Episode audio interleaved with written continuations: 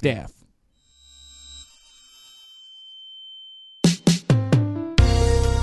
Ah, minha dona da razão. Quando te vejo lendo FAQ com tanto carinho, só imagino como será na hora dos votos no nosso casamento. Fala, seus carneirinhos de tapicerica da serra. Fala, seus doninhos sedentos pelo FAQ. Voltamos num episódio especial, né, Modi? É, porque a gente, não sei se vocês já repararam, assim, aqui no Donos da Razão, né? Que vocês reclamam, a gente faz. Não, a gente Porque sofre. isso aqui é pra vocês. A gente sofre com, com as críticas dos doninhos. Os doninhos acham que assim, ah, vou lá escrever um negócio lá porque eles não vão nem ver, aí te lê tudo. A gente lê tudo, a gente tá no Telegram aqui, ó, o Telemode. A gente tá Tele- no grupo de Facebook lendo tudo. O Telegram, a galera fica lá trocando ideia lá e acha que a gente não tá vendo. A É. gente sabe. A gente A sabe. gente sabe o seu job atrasado. A gente sabe que você tá tomando o Hagen Dazs. E eu fiz aqui Não. uma propaganda de graça e, na frente do monitor enquanto trabalha de madrugada. Eu vejo tudo isso. e a gente fez o último episódio aí com o, o Pocket Cultura, né? O famoso episódio Pockets da Razão. E o pessoal reclamou que não teve FAQ, mas quando não tem FAQ, não é porque a gente quer tirar o FAQ, é porque realmente não dá tempo. Porque às vezes, às vezes a gente tem tempo de gravação, como foi esse dia com o POC. A gente se empolgou, acabou falando demais e estouramos o tempo e a gente ainda tinha outro episódio com eles para gravar no, no, no podcast deles. Então, acabou não rolando FAQ. Como vocês reclamaram muito, a gente decidiu fazer um episódio inteiro de FAQ, que também é um episódio pedido por vocês há um tempo, né? Pra gente ler aqui dúvidas, né? Perguntas gerais, depoimentos, desabafos, pedidos de conselho. Porque o que acontece às vezes também é que o... vocês mandam muita coisa. Né, muita, um público aí de mais de 8 milhões de ouvintes por segundo, né? Igual a votação da Fazenda. 40 mil votos por segundo. Mion, calma também. Vocês contaram pra você aí, mas não precisa acreditar também. Hum. E aí, às vezes a gente deixa várias coisas de fora que depois que a gente grava, a gente fala, putz, podia ter botado, chegou a outra história de não sei quem, chegou a história de não sei quem. Olha essa história do Doninho que não entrou. Então, acho que a gente vai dedicar mais tempo a esse, esse, esse episódio. E aí eu acho que a gente pode fazer outros episódios mais pra frente, né? Tipo, esporádicos, assim, Sim. de, de facs, de temas e coisas, porque os doninhos são surpreendentes. Os doninhos, eles foram. O podcast foi, foi se encorpando aí com o tempo, né? A gente, nossas histórias e tudo. Mas os doninhos vieram junto, porque os doninhos, eles não. Você bota o tema, qualquer tema, joga aí o tema, tabuleiro, xadrez. Eles vai ter a história do, Tem. do tio que engoliu a peça de xadrez. Vai ser um negócio assim. E, então eu acho que vale a pena dar esse espaço pros doninhos aí, que são a nova sensação do Brasil, né? E, Mote, sabe que eu tenho um negócio nada a ver que eu vou falar aqui agora também, que eu não sei se os doninhos sabem, ou se, pode ser que seja mentira também. Tem um tio meu, que é um tio meu meio doido, né? Que não está mais entre nós aí, que é um tio que É. tem várias histórias maravilhosas aí, com os sobrinhos e tal. E quando a gente ia pro interior, ele ensinou um negócio pra gente que é assim: quando você ouve, quando você vê o relâmpago, você conta quantos segundos ele demora pra fazer o barulho. Então, sei lá, deu, deu o estalo, tal. Aí você vê que ele demora um tempo pro barulho, né? Uhum. Você Demora. conta um, dois, conta quantos segundos e faz vezes 2.3, você vai descobrir em quantos quilômetros foi o, o raio. Eu sou muito burra de conta, não vai dar pra mim. Eu já, na hora é que que. agora é que nem tem, mas tipo, ó, deu o clarão, tum. Não foi não, sem barulho, só clarão. Viu o clarão, certo? Aí você dá aquela Certo. encolhida, né? Quando veio o clarão, você fala assim, ih, Uhum. caralho. Aí você conta, um, dois, três. Aí, tum, faz o barulho. Aí você faz É. 3 vezes 2.3, vai dar 6 quilômetros de distância. Mas qual que é a graça de saber o quilômetro do trovão? A graça é saber quantos quilômetros que o raio tá de você. Se dá o clarão e já faz o barulho, é porque foi do lado, entendeu? Aí cada segundo que demora o tempo são 2 quilômetros de distância. Entendido. Entendido. Eu acho, eu acho que meu tio me aprendendo. enganou. Eu acho que meu tio me enganou. Mas faz um sentido na, na minha cabeça aí de que quanto mais demora, mais longe tá. Então, eu não sei se é 2.3, mas Bacana. Muito desde legal. Hum. pequeno, desde pequeno, quando eu fa- acontece isso, eu faço a conta na minha cabeça. Porque eu gosto E de o- conta, né? Então, E, e é impressionante que o Moji tem medo de trovão. O Moji tem medo mesmo. Ele fica encolhidinho na cama, abraça forte, não, eu tenho muito trauma. nervoso. Eu tenho muito Por trauma. que E é- trauma? porque eu morava num sítio, Modi, lá no Ah, Embu, sim.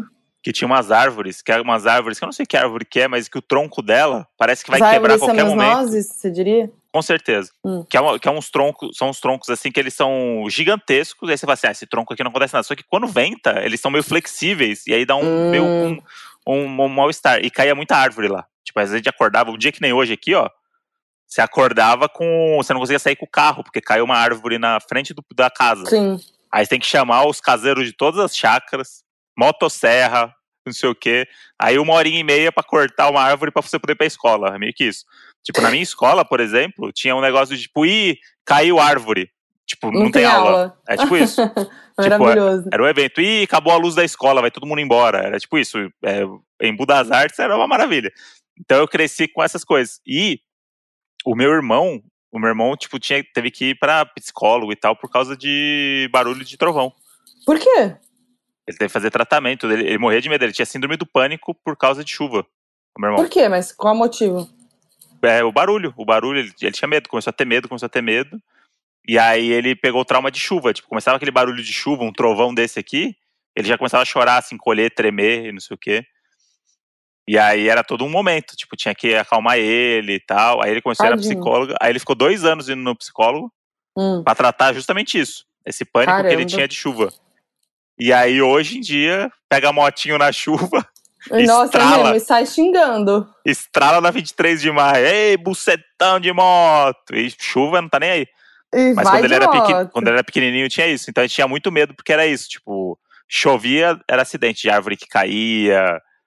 Era muito, muito estranho. E aí eu tenho até hoje essa, essa parada. Então, tipo, começa aquela chuva muito forte, eu dou aquela encolhida aqui assim. E aqui em casa, agora que tem uns, umas árvores um pouco maior, quando começa a ventania, eu já, eu já fico meio. Mas meio essa mal. noite eu fiquei nervosa. Que foi- rolou uma chuva essa noite, gente. Nena, Foi. Nena, você não vai acreditar na chuva Foi. que caiu. Não, foi realmente uma chuva que não fazia. Eu acho que desde que a gente mora aqui não tinha visto. Que um barulho muito forte do céu, né? E aí eu acordei, o Moji, o Moji dorme pesado, né? O Moji, vixe, pra acordar ele. E aí eu acordei e falei, putz, o Moji nem viu. Aí eu fiquei me remexendo na cama pra ver se ele acordava. Mas eu Aí acordei, mora. E aí abraçou, né? Eu tava Aí a Modi abraçou, a Modi abraçou e falou pra mim: Nossa, Modi, parece monstro. Eu falei isso. E abraçou. E eu não tenho nem reação, né? Não sei nem, nem- não sei nem o que eu respondi. Eu só abracei de volta e falei, vambora. Nossa, o Moji é um sono pesado, gente, que Cê- nunca vi. Inclusive, esses dias aí. Lá vem. Lá vem. gente! Esses dias a gente tava dormindo e meu sono é leve, né? Como vocês já podem perceber, que eu já falei isso muitas vezes aqui. E aí, do nada, eu acordei num pulo que o André, ele deu, ele gritou, mas não foi um grito. Tipo, ah, como você gritaria, Moji, normal, agora? Gritou. Ah! Olha lá, de boa, né? Grito do Moji. Não, é que, é que eu, eu sei o Ele- que aconteceu. Não, ele, deixa eu terminar. Tá. Ele gritou fino, ele gritou. Gente, tomei um susto. Ele, ele fez um grito tipo. Entregou, né? Mano, eu tomei um puta de um susto e fiquei na dúvida se era o Moji mesmo. Eu fiquei olhando assim, ó. Aí o Moji tava dur... Aí ele continuou dormindo com a mãozinha É, aqui não- que ele bota. Não, era o Jorge que tava preso no armário. Não, Moji. Não, você Mas, mas- mas o que você não aconteceu. entendeu. É que... Não, não se era outra pessoa gritando, mas era um barulho de alguma outra coisa. Foi um grito tão atípico teu que não sei. Então, Aí, não, aí eu, aí eu fiquei olhando fixo Moji, foi uma cena muito boa. Que o Moji tava lá dormindo que nem uma pedra e eu, e eu fiquei parada assim, olhando pra ele fixo, porque eu fiquei assustada. Inclusive, fui ver se tava tudo bem com ele na respiração. Ai, tô chorando. Então, é que eu tava num sonho trágico ali. Eu tava num sonho ali que, que eu, eu tinha, tava tomando tiro. Correndo de tiro. E aí o que aconteceu é que eu, eu percebi no sonho que eu tava gritando, mas sabe quando você já começa a ouvir você acordando? E aí você ouve o seu grito já, como se tivesse um grito meio preso. Então, tipo, o grito do sonho não era o mesmo grito do, da vida real. Só que eu peguei essa transição porque eu comecei a acordar na hora do tiro, entendeu? Tipo, eu- por exemplo, eu lembro de eu estar gritando, sabe? E de ouvir que o grito não era um grito, um grito satisfatório, né? Pro, pra um tiroteio, né? Não, foi muito bom. E aí o Moji acordou, e aí eu falei, Moji, você gritou, aí você, é, tive um pesadelo. E aí a gente teve uma crise de riso, era tipo de madrugada, né? E aí a gente Uhum, teve uma crise de riso, você lembra? Sim. Nossa, foi muito engraçado. Eu não conseguia dormir de tanto que eu tava rindo. É, esse aqui é um episódio claramente sobre sono, né? Porque essa semana aconteceu um negócio aí também que envolve o sono. O que eu quê? atuali- atualizei o meu celular, o iOS novo lá. E aí eu gosto quando atualiza as coisas que eles vêm com novidade, né? É igual quando você vai no mercado e vai, vai, vai pro, pro caixa, e aí tem aquela Hum. gôndola em zigue-zague, que é pra você comprar coisa no final, sabe? Aham. Você, você já comprou tudo, aí você chega e fala assim: opa, promoção de Kit Kat. Opa, isso aqui, isso aqui. Ó, isso aqui, lâmpada, hein, tá precisando. É tipo a última chance de você pegar as coisas. E aí, quando eu atualizei, eu vou ver quais são as novidades, né? E aí, Uhum. uma das novidades era um negócio novo lá do sono, descanse, não sei o que, do sono. Que já tinha na outra versão, mas ele parecia muito mais intuitivo nessa versão, mais bonitinho e tal. E aí falei assim: ah, vou botar aqui, né? Vou acreditar aqui, vou botar aqui da uma da manhã até as nove da manhã. É o- as- são as oito horas de sono, e aí o que ele faz? Ele bloqueia todas as notificações, tudo que vai acontecer no seu celular durante esse tempo pra você dormir gostoso. Hum. Falei, beleza, é o que eu preciso. So- sonhando que eu ia dormir uma da manhã, né? E aí o que acontece? Uma da Hum. manhã ele trava, e aí você não recebe notificação de nada. E aí, beleza, Hum. no primeiro dia botei lá, uma da manhã às nove, beleza, larguei o celular. Só que aí ele atualizou tudo, e aí os toques também ele atualizou, eu não sei o que aconteceu. Que aí chegou nove da manhã, ele acorda você nove da manhã e começou a tocar uma música de uns anjos, tocando harpa, Uns sinos. uns É, sinos, um negócio. Uma música que eu nunca tinha ouvido na minha vida. Então a gente acordou com essa música assustadíssimo. Eu falei, o que, que tá acontecendo? aí eu olhei e falei assim: ah, o negócio do, do dormir lá. Aí botei, desabi- botei desabilitar. Beleza. Dia seguinte, nove da manhã, sino do anjo de novo. Aí eu falei assim: não, gente, não é, não é possível. Aí dei risada, né? Terceiro Hum. dia. Aí desativei de novo. Terceiro dia, Sino Uso- dos anjos. sino dos anjos de novo. E eu não sei como tirar essa porra. E a Moji todo dia, nove da manhã, ela olha pra mim e fala assim: é. Os a gente já anjos. se olha, já se olha do tipo, puta, de novo. Não, é muito bom. E ele é meio baixinho, que ele é muito leve. É um, é um, é um, é um som gostosinho mesmo. Dá pra entender aí o relaxamento. Mas o Moody não acorda. Aí eu que acordo com o sino dos anjos. Pois é, eu não sei o que, que, eu, que eu tenho que fazer ali. Gente, Eu- aí eu botei Moody- de novo pra desabilitar, esquecer alarme. Nove da manhã. Eu falei, puta, não sei o que fazer. Eu sou da, Não, da é geração engra- errada. O Moody é muito engraçado dormindo. A gente precisava de alguém que, que manja de análise de sonho mesmo, de dormir, de, dessas, desse momento Existe de sono, isso? né? Ah, deve existir, né? Tem. Enfim. E o Moody, ele tem alguns trejeitos dele típicos, né? no- no- na hora de dormir. Ele tem a, a primeira posição é barriga pra cima com as mãozinhas entrelaçadas uma na outra, em cima Tipo da barriguinha, defunto? tipo defunto. Aí tá ali. Aí a, a segunda é essa mesma posição, só que ele coloca o pé. Como que eu vou explicar essa posição? Ele coloca, tipo. Não, o- eu dobro o joelho pra Dobra cima o e boto joelho uma outra cima. perna em cima do joelho. É, sabe quando você vai fazer é, alongamento? Você puxa a perna? Fica uma. Ah, não sei explicar. Mas é uma. É uma pensa que seu, a perna faz um quadrado, né? Tipo, como se fosse fechar um quadrado, Nossa né? Nada a ver. A Moji- A Moji explicando os negócios, eu amo. Pensa que a sua perna, é como sua perna é como se fosse um quadrado, tá? Fecha aí, um quadrado, quase. desenha uma bola, Silvio. Não, é. Não, pensa assim, ó. Você tá deitado com a perna esticada. Aí o que eu faço? Eu inclino a perna esquerda com o joelho dobrado, aí fica o joelho pra cima, certo? Daí eu Dobrado. pego, eu pego a perna direita, dobro a perna direita e boto em cima do meu joelho esquerdo.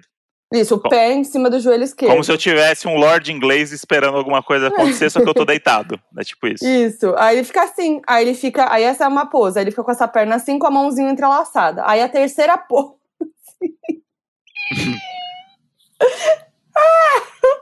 Ela, ele pega o dedo. Gente, eu não sei explicar. Agora esse vai ser difícil.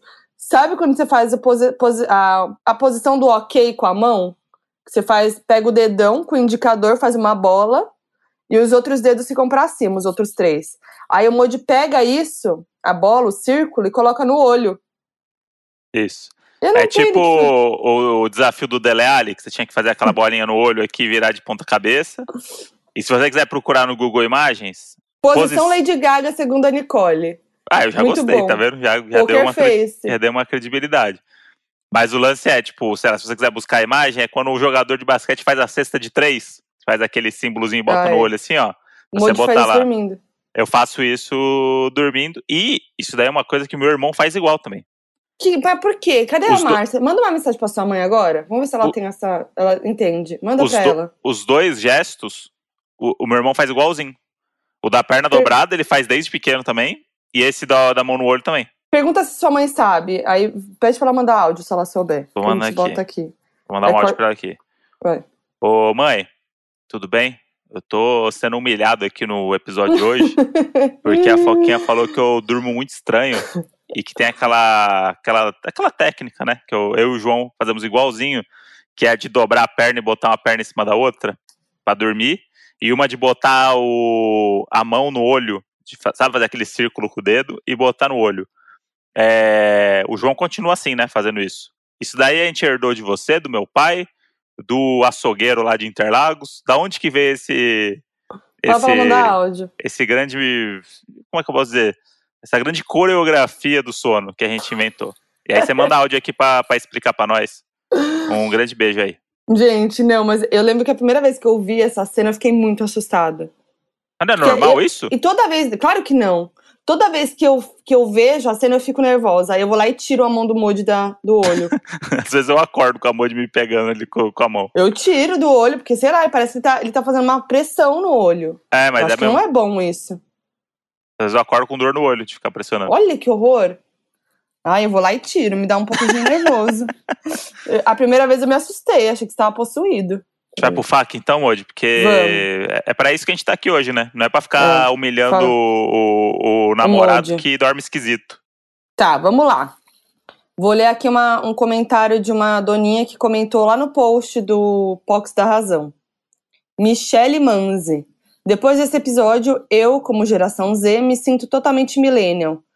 Menos na parte de brincar na rua, pois nunca gostei de socializar, principalmente com outras crianças. Sou a tia que tem dor na lombar, no rolê e afins. É isso, modes. Amo vocês. Arroba Brant André. Manda um alô pra Michele de Uberaba. Sério, meu sonho real. Caralho, eu gosto muito de. Pô, meu sonho era ter que mandar o um beijo pra alguém e falar a cidade dela. Vai. Mas Michele de Uberaba? É. Um beijo, Michele de Uberaba! Você acaba de ganhar um micro-ondas! A produção vai entrar em contato com você. Fica na linha! Um beijo, Michele! Um beijo, Uberaba! Amo, amo. Sonho do Moody. Me senti muito Ceará agora no mundo de prêmios Record. Nossa, puxa vida, chatíssimo, né? Não, veio um, um textão aqui que eu acho que vale a pena ler. E que é uma será? viagem aqui maravilhosa. Que foi a pessoa que mandou o FAQ Hum, pro, pro último episódio, 70, né? Hum. É a Zaira Portela. Fala, seus arrependidos da moda da calça Saruel. O item mais icônico de minha geração é o carro do ovo. Não sei se em, em outros estados, mas isso na Bahia começou tem poucos anos. O carro do ovo é tipo da pamonha, né? hum, Aqui não passa ovo, muito né? do ovo, né? É. Não. Aqui eu o que que tem é uns, aqui que tem é uns carros parados com o porta-mala aberto vendendo ovo em algum canto. Mas não tem o carro É. que fica passando o carro do ovo. Do ovo, mas eu já ouvi, Não. acho que o carro do ovo. E... E aí ela falou: sem contar aquelas modas bizarras de cintura baixa, vestido de camada, tamanca para raio e havaiana de strass. Aí ela vem. Tem uma teoria que, no fundo, a maioria das pessoas que queria ter vivido a juventude tem muita nostalgia pela década que elas nasceram. No meu caso, nasci em 97. Quando criança, vi muito filme na sessão da tarde das décadas de 80 e 90. Até hoje, morro de inveja das pessoas que eram jovens adultas no começo dos anos 2000. Imagina só viver num mundo onde que tem uma tecnologia, mas a internet não domina a sua vida. Meu fetiche é alguém passar o número do telefone anotando num guardanapo. Aquela ansiedade, vai me ligar ou não vai? Essa coisa de combinar, então vamos no cinema quinta-feira e não mandar um zap no dia confirmando, só confiar na palavra, se arrumar e ir na data marcada. Imagina que loucura você passar três anos de namoro para um dia vocês irem num churrasco e descobrir que, nossa, você conhece o Marcinho? Ah, estudamos juntos no Anchieta e vocês eram do mesmo clube de xadrez, que mundo pequeno. Ela continua. Hoje em dia a gente nem pega o zap, só passa o celular na mão da outra pessoa, ela segue a si mesma no Insta e te devolve. Aí você já vê de caros amigos em comum. Qual a emoção que existe em ver que sua mensagem foi visualizada às 4h54? Queria mesmo era passar a noite no telefone com aquele fio enrolado. Acho que tenho essa sensação que nos anos 2000 a- vida devia ser mais fácil, porque pra mim ser brasileiro nessa época, igual, passar pelas paisagens do Rio de Janeiro usando looks duvidosos com trilha sonora de bossa nova, culpem a Globo. Mas o lance é que quando eu era criança era como se prometessem: esse é seu futuro. Esses são os desafios que os adultos enfrentam. Seu dia vai chegar.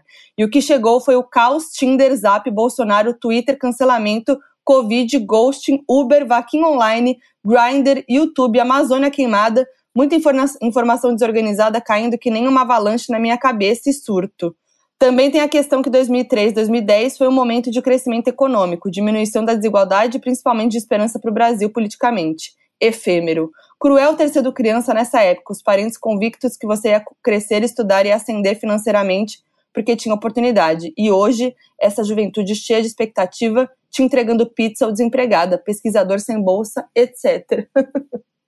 E por isso que eu voto na Raíssa, o cartoloco que mandou esse, esse texto aí. ah, cartocoach. Não, mas eu achei que ela. Gente, eu, ela falou bastante, mas eu gostei. Eu gostei do que ela pensou.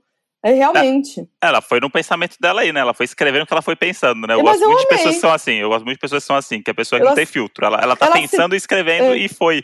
Ela deu ela um send. Ela citou Marcinho, entendeu? Citou a, a mensagem 4,54. Errado ela não tá.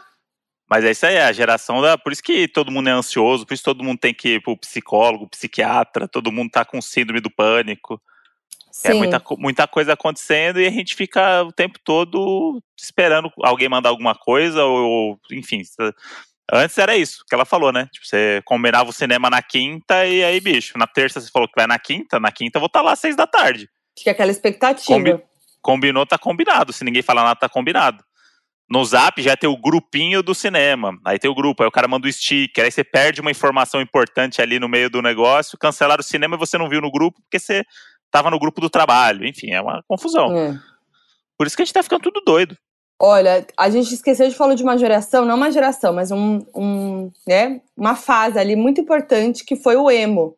O Ale Radum, eu era da geração emo 2000-2010 ia para as praças da cidade beber refrigerante ou ir naquelas festas estilo Party Monsters com franjão batendo ao som do Simple Plan, lápis de olho borrado. E o pior de tudo, eu amava essa geração, não troco por nenhuma.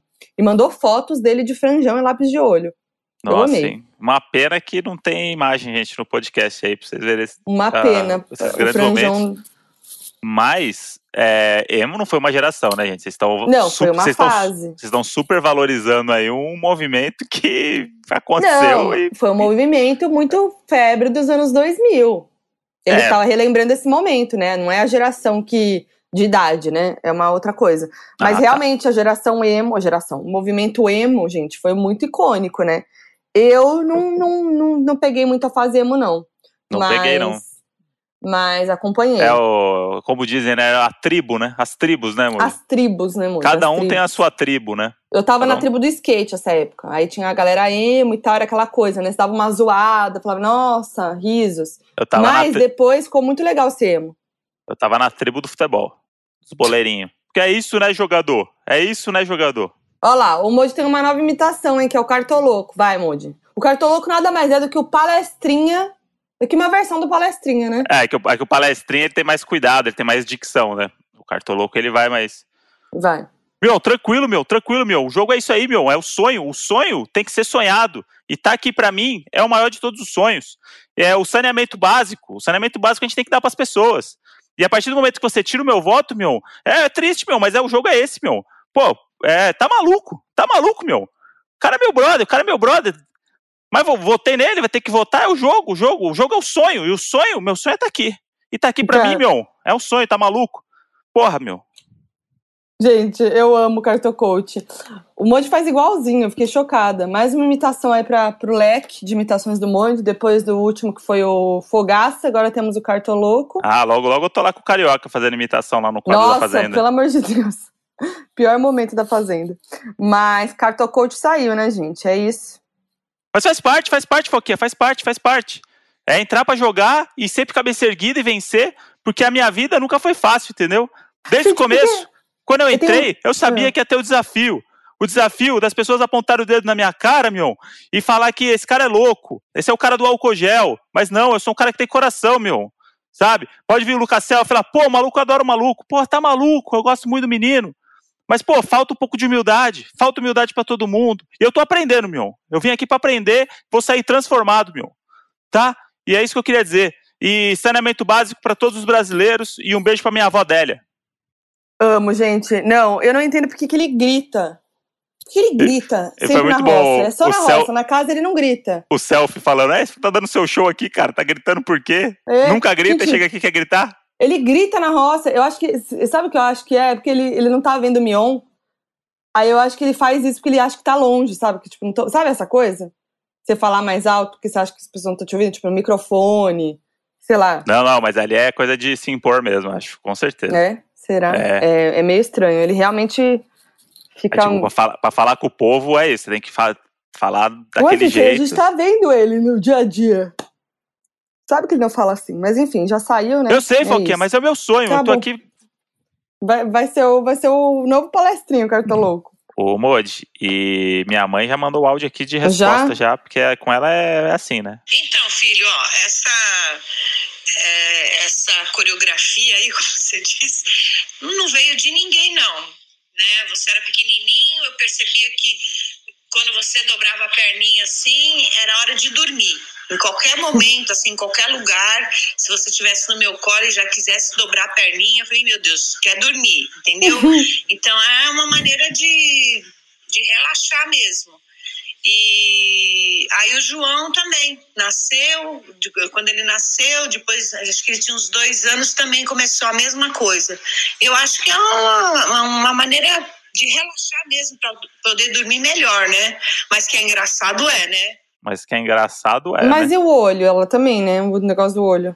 O olho ela não falou, não. Que loucura. Que Bom, loucura é isso que você tem a dizer, Modi? É isso que eu tenho pra dizer. Então tá bom. Então vamos pro próximo assunto, então. Eduardo Endres. É só um desabafo que nunca leram meus fax. Eu e meu boy amamos vocês, queremos uma amizade sincera. Então eu vou ler agora os fax que você mandou aqui. O cara O mandou o fac pro foi. episódio 13. É, o último foi. Fala, suas Terezinha. Minha vizinha sabe tudo que acontece na minha casa. Que horas chegamos, quem foi lá, que horas saíram. KKK. Um dia ouvi ela falando pra alguém que tava batendo palmas na frente da minha casa o seguinte: eles devem estar dormindo. Ontem teve festa aí. Moro com meu namorado e sempre recebemos amigos pra cantar no karaokê. Aí ele- o outro fac que ele tem aqui, ele só mandou: Fala, seus pícara sonhadora. Eu sempre sonho que estou em um avião e ele cai. Que bom, hein? E mais uma dele. Fala, anja sem defeitos. Eu não olhei ainda Casamento às Cegas, mas já mandei outras mensagens só olhar, só olhar o histórico e vocês nunca me notam. Olha aí, notei todas agora. Ó, agora já deixa ele no favoritado aí. Porque eu gostei do Zoe dele. Tem, tem bons Zoes aí. A gente vai São roubar uns. Zoes dele pros próximos Ó, episódios. mas vou ler o, o, o FAQ que ele mandou em janeiro, hein, Modi? Que é o que Eita. ele tanto quer que a gente leia. Ah, Esse ano eu e meu namorado vamos fazer 10 anos juntos. No início do namoro foi tenso, porque eu tinha 18 anos e foi quando contei pra minha família sobre eu ser gay. Meu pai queria matar ele, fui catar ele no bairro dele. Sorte que não sabia onde era a casa. Logo depois aceitaram e hoje minha família prefere meu namorado do que eu, hahaha. Minha mãe sempre fala, não briga com panda. Sim, o apelido dele é esse porque ele é super fofinho. Porque só ele pra te aguentar.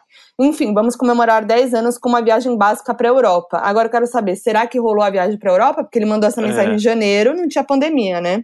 Cara, é impressionante, né? Como foi esse ano, a gente jamais imaginaria o que, que ia acontecer. Jamais. Eu tava ontem aqui pensando, tava aqui lembrando que agora tá começando essa retomada, né, de, de gravações, de coisas, com os protocolos, com essas coisas que estão ficando normais já, né? Tipo, eu já fiz É. sete exames do cotonete, rumo ao oitavo segunda-feira, e virou um negócio normal, é um negócio que pra mim era assustador. E aí É. agora, vamos, vamos lá, dez minutinhos, vai lá, opa, valeu, chorou, caiu Vocês lágrima e vai. lembram o André aqui antes de fazer, né? Não, agora pra mim, Nervoso. agora, agora irmão, vamos lá, ó, rapidão, vamos, já bota nas enfiou o duas. cotonete. E aí ontem eu tava pensando, eu tava lembrando de. No auge da pandemia foi a época do Big Brother, né? Que foi aquela época É. que a gente tava completamente assustado, que a gente tava preso em casa. Eu falo que a gente tava é, indo no mercado a cada duas semanas. A única vez que a gente saía de casa, A gente tocava comida. estocava comida aqui, já planejava todos os pratos da semana pra pra não precisar sair, as sopas e não sei o que, já deixava os saquinhos tudo separado. E aí a gente ficava aqui é, bebendo, vendo a festa do Big Brother. E era tudo. E era tudo. E isso daí já faz seis meses, essa, essa brincadeira. Tipo, o ano passou e a gente sofreu calado. Nossa, que louco, né? Mas olha, saudade de uma festinha pra, pra, pra beber um vinho e ficar vendo a festinha do Big Brother. Saudades. Que a da Fazenda, o problema é o Play Plus, né? Vamos falar? Se não É. fosse problema, que não mostra direito as coisas, E, eu estaria vendo o Play Plus com um vinho na mão. e as festas da Fazenda ali também não dá, né? Porque é. é- aqui, aqui- gente parece que em casa a gente tá mais numa festa do que eles lá, porque eles é um puxadinho ali, né? Parece aquela É. suíte, suíte de um motel chique. Festa de salão de festa. É, e meio que, enfim, é umas festas meio, meio esquisitas. Então, É meio esquisito. festa- O áudio, eu, o que para mim o que é mais gritante é o áudio. Que o áudio das festas, o som da festa fica muito baixo é, e o som das pessoas fica muito alto. Então realmente parece uma, uma festa no salão do prédio. Que sabe aquelas no salão do prédio que a, que a música tá baixinha e você só Sim. ouve as pessoas falando muito? Tipo, Não, e a- a festa, quando ela começa, parece fim de festa já. é, então. Começou a festa, gente. Parece que no VT é o fim da festa. Se- É seis da manhã, não, é oito da noite. É. Então não, pe- não pegamos esse hype aí da festa da Fazenda ainda, né? Vai saber. Vamos pro próximo FAQ da Bárbara, arroba BabiSCM. Qual foi o episódio que vocês mais gostaram de gravar até hoje? Vixe, eu tenho vários. E aí ela mandou também planos para episódio 100. Então vamos responder uma coisa de cada vez. O episódio que a gente mais gostou de gravar hoje. Olha, eu tenho vários, né? É difícil, eu amo muitos. Eu vou falar alguns, que eu não consigo falar um só. Eu amei o último com os POCs. É, mas eu amo o episódio com a Mac, que é o do Birubiru. Eu amo esse episódio. Eu amo o episódio de Punta Cana. Pensando o que mais Eu- gostou de gravar, né? Ai, tem tantos. É, o que eu mais gostei de gravar foi o com a minha mãe. Por ser Ah, minha mãe, mãe, e é tipo. bom. Jamais imaginaria, sei lá, há muitos anos atrás, que eu teria um podcast que minha mãe seria convidada, sabe? Que é um negócio que Sim, jogar pro mundo a nossa relação era um negócio que eu não imaginava, né? muito e legal. foi muito bom porque teve o áudio do João nesse episódio. Então, tipo, ah, foi é o. muito bom Eu, le- eu- eu tenho muito a imagem da gente gargalhando no estúdio lá na época que a gente podia ir num estúdio. Saudades. E pra mim foi muito legal.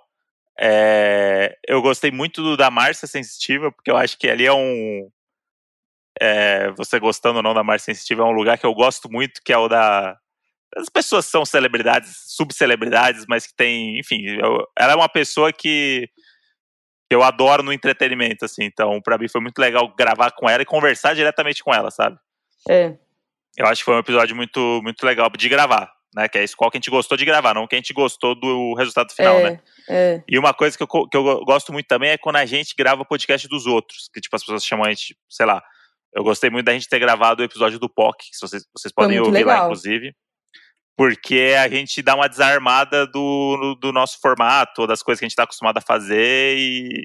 Eu senti no episódio deles que a gente falou coisas que a gente não fala aqui. Que às vezes a gente não pensa em falar, porque não, a gente não, não para pra pensar, É. né?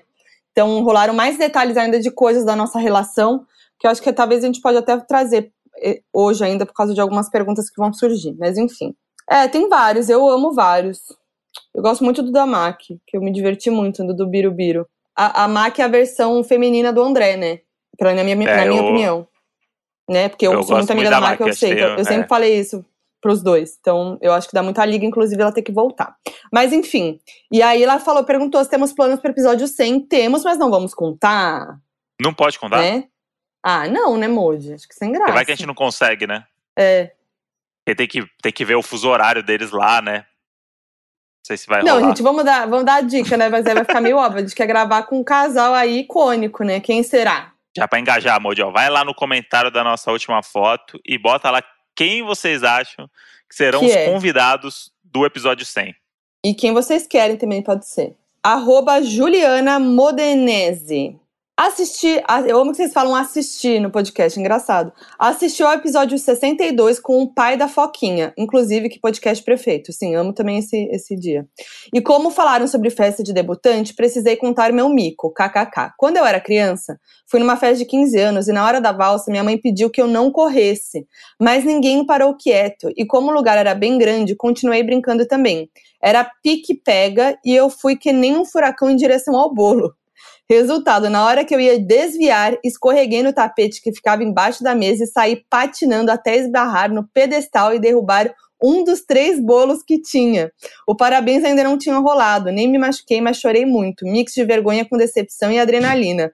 Foi tenso, mas é uma boa história. Beijos. Coloquei também no grupo do Facebook, mas ainda não sei como é a dinâmica da leitura por lá. Arrasou, eu amei. É muita história de donos da razão mesmo, essa. É minha Muito. cara cair no bolo. Muito amor essa daí. Nossa senhora. É, você chega na festa e fala assim, Moody, ó, fica longe desse bolo. Não, beleza. Já contei, né? Que minha mãe falava mão para É. trás. É isso até hoje. Agora é o André que fala pra mim. É. De mão pra trás. Arroba bruna.s.pereira A. Lembro que quando saiu o episódio 34, Encontrando um Amor pros Doninhos, eu tava começando a sair com meu namorado. Pois em fevereiro começamos a namorar e eu chamo ele de Modi até hoje por causa do episódio. O mais engraçado é que é minha sogra que acha muito bonitinho e queria saber o porquê que chama ele assim. E pra explicar, adoro vocês. Poxa, explica, fala que É, Deus a razão. E pra explicar, não é um Divulga. negócio tão, não é um negócio Bota tão o play. difícil, não. Bota o play pra sogra É. não ouvir. Se quiser, a gente manda um áudio pra ela aí pra explicar. Boa. Arroba Maria Underline Luísa. Qual peão vocês mais gostam da Fazenda 12? Quem vocês querem que ganhe e quem vocês acham que vai ganhar? Bom, meu peão, minha peoa preferida é a Jojo, gente. Eu amo a Jojo. Amo mais que tudo. Eu quero que ela ganhe também. É, quem vai ganhar é Carol Narizinho.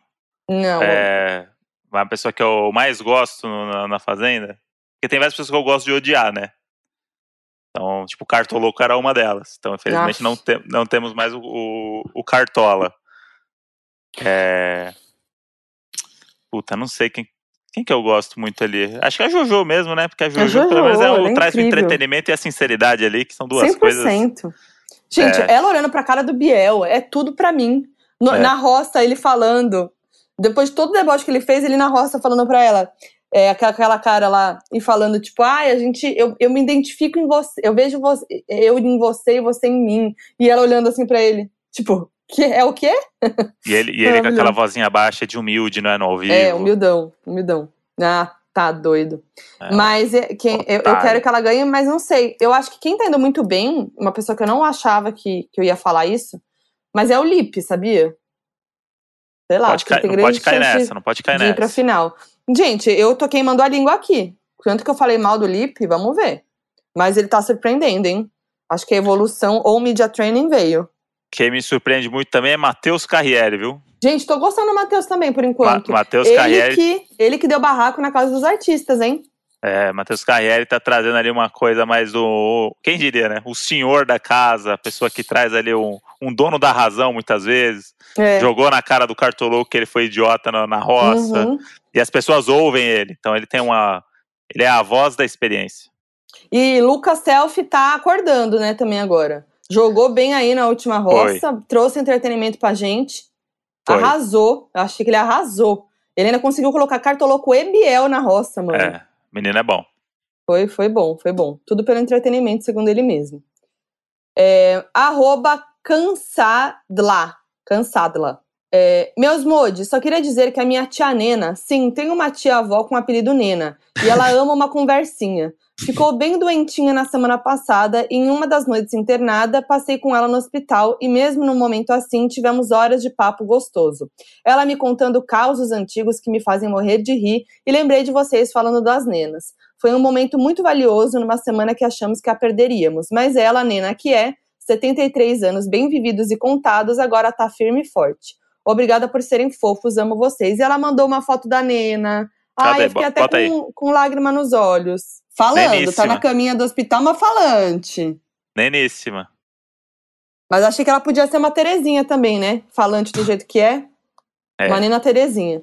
Mas é que Amei, o apelido, gente. Um o beijo. apelido dela já é Nena, né? Então É, então. vamos, vamos dar esse voto aí. Ó, queria mandar um beijão pra Nena. Muito feliz que ela tá bem. Manda um beijo pra ela, cansada. Queria mandar Adorei. um beijo pra Nena de Uberaba. Um beijo, Nena! Mua! Tonto. Eu gosto muito de quem manda o beijo e faz o beijo pausado. Mua! Arroba Maicon Underline Almeida, eu acho que ele é um novo doninho, porque ele perguntou quanto tempo estão juntos. Meu casal preferido nessa quarentena. Ah, a Foquinha responde essa, ela sabe. Quatro anos e pouquinho. Quatro anos e meio já deu? Será? Deu, já no, deu? po- no POC a gente falou disso.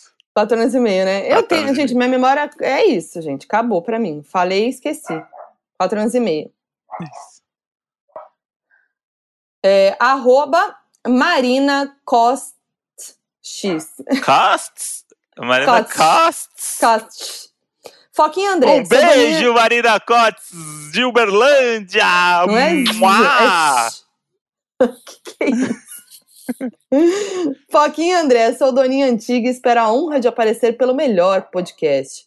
Minha pergunta é: já passaram por uma situação broxante no trabalho? Tipo Foquinha em alguma Nossa. entrevista e André em alguma ela- elaboração de roteiro com o famoso. Adoro esse casal, é uma gêmea. Beijos. Nossa, é um monte, né? Não sei nem por onde começar. Situação Nossa. broxante. Agora mesmo eu tô vivendo uma que me irrita. Eu vou falar aqui, não vou citar nomes, mas não é nem com famoso, tá? É com produção mesmo, da galera da comunicação que acha que você tá à disposição deles. Ou seja, para começar uma call agora, né, no caso do André, que a galera fala: Ó, gente, então numa, acho que o seu projeto é o melhor do mundo, que você não tem mais nada pra fazer. Aí fala assim: gente, agora é uma reunião, hein? Vamos lá, às nove da noite. Ou então, no meu caso, eu tenho várias diárias, tipo, diária de gravação, gente, é oito horas de diária, um negócio que é extenso, negócio que tem roteiro e tal. Aí, querem gravar, querem marcar diária amanhã. Gente, tem todo um cronograma, a galera não faz cronograma e aí acha que você tá à disposição deles. Isso é o que mais acontece na comunicação, eu fico muito puta. Isso me irrita, isso me brocha no projeto. Eu já vou, tipo, chateada, entendeu? Porque eu acho que é falta de respeito. Falei. É, eu te- me brochei tanto esse último mês aí com o projeto que eu não sei nem por onde começar e acho que eu não posso nem falar aqui, senão vai que alguém ouve, né? É, acho que não. Acho que no seu caso aí rolou uma situação bem broxante mesmo. Mas a, a minha brochada é mais em relação a ego, a coisas que vão um pouco além do trabalho em É. si. É mais pessoas que. Dificuldade de lidar com pessoas que, enfim, que acham que são melhores que as outras porque elas têm mais tempo em um determinado lugar, mas que na prática são.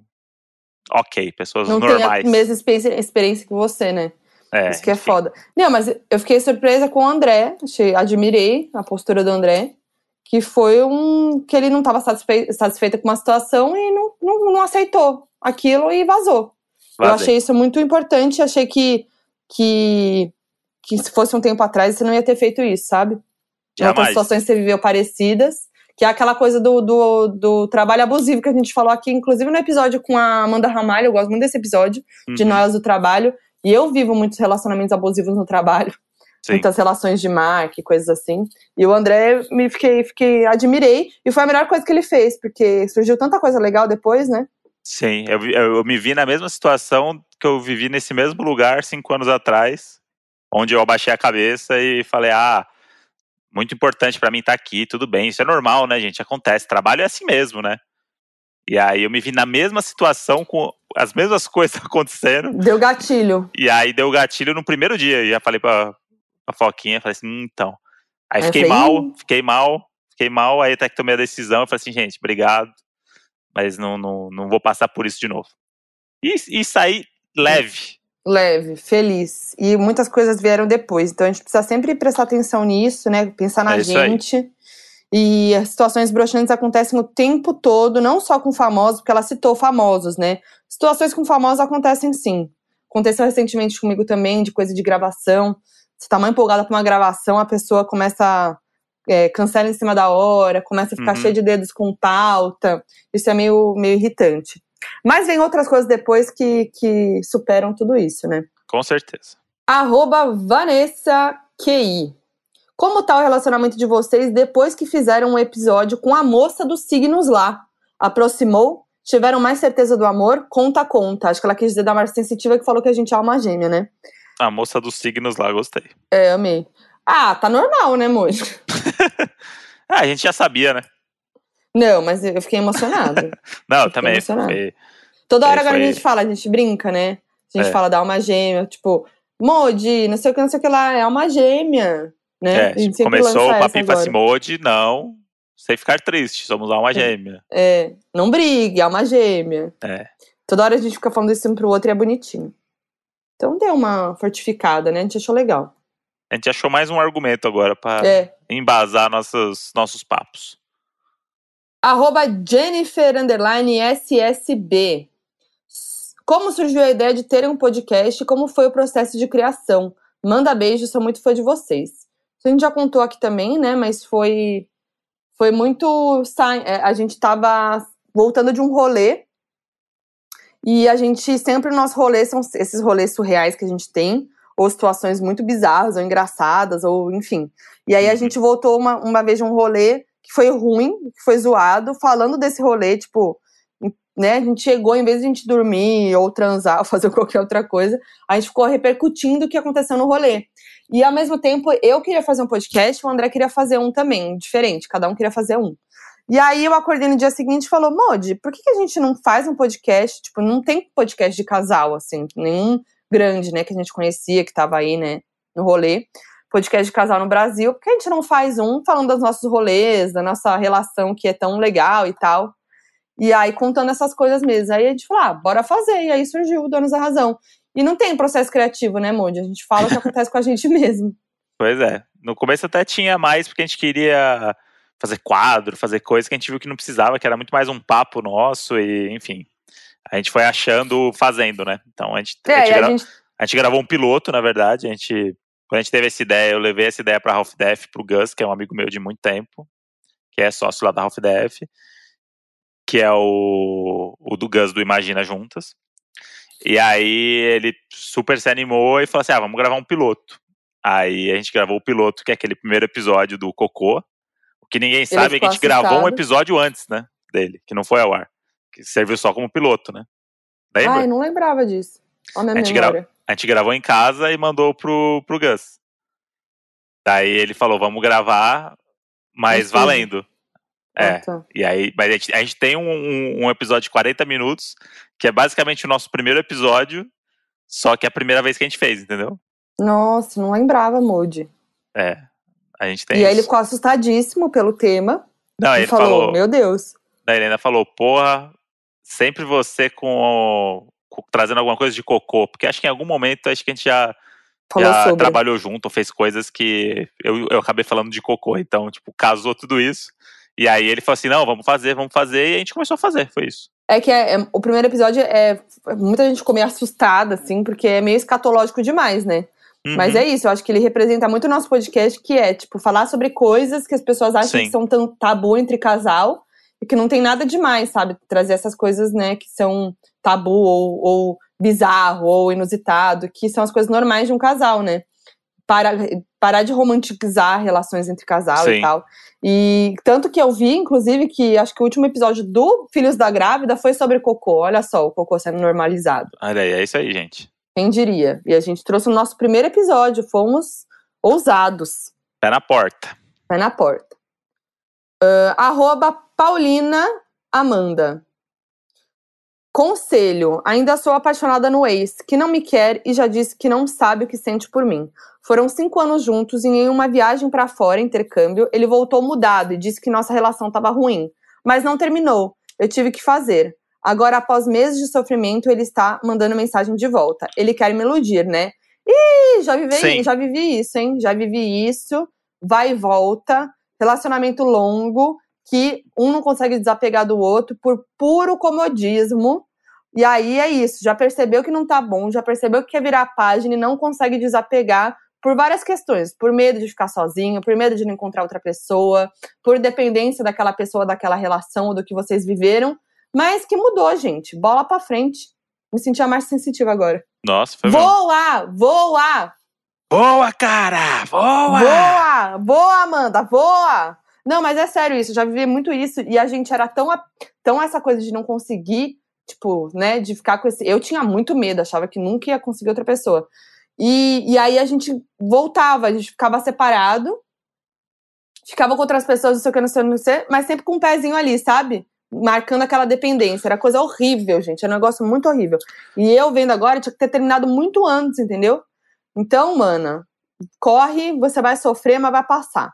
E ele foi pro intercâmbio ainda, vixe, eu também, quando eu fui pro intercâmbio, era um outro relacionamento ainda, antes desse outro.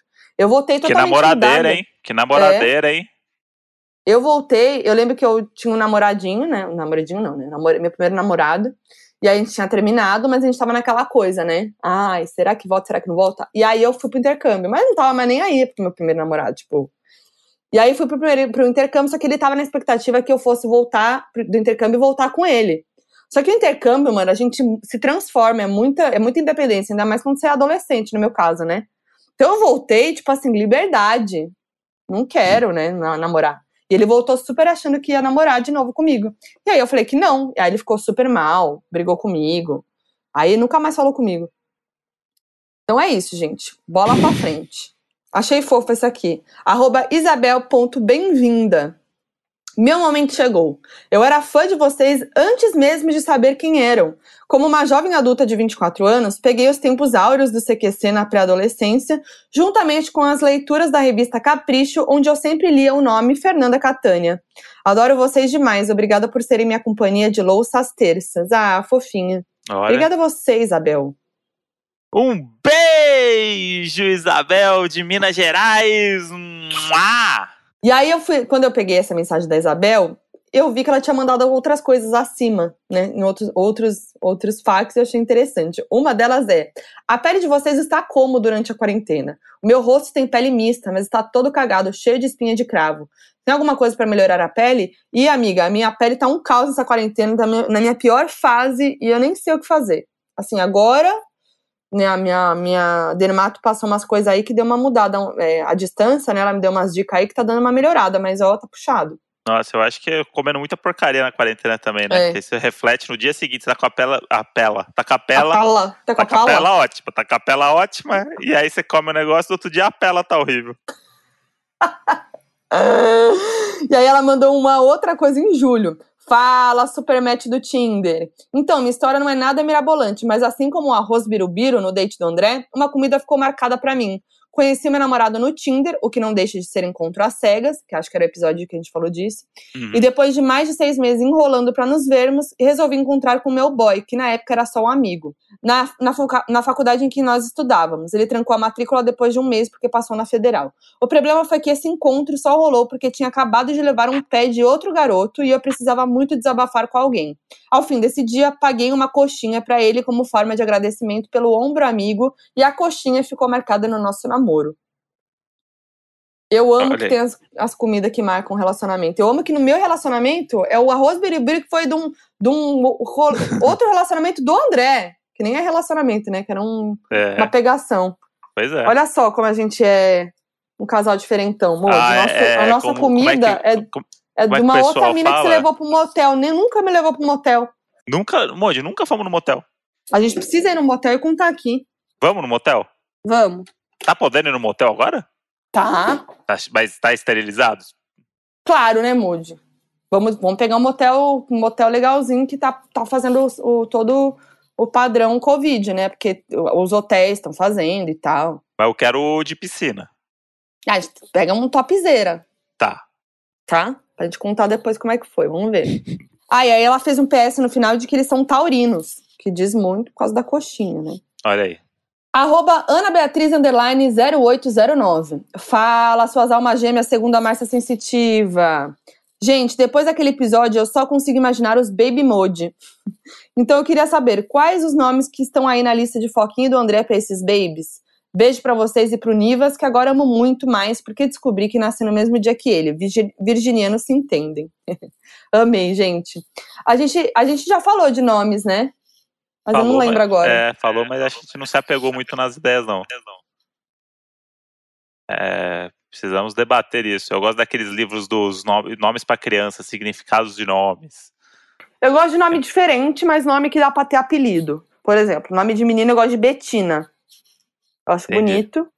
Bet- Betina é bom mesmo. Betina é o nome É que tá voltando, né? Tá voltando. E, e dá pra usar o B, né? Porque eu né, acho que é legalzinho o nome com apelido. Mas assim, vai vir, veio, né? Vai vir, veio. É, a gente tem que. É, não sei, eu não, eu não consigo nem pensar no nome agora. Não.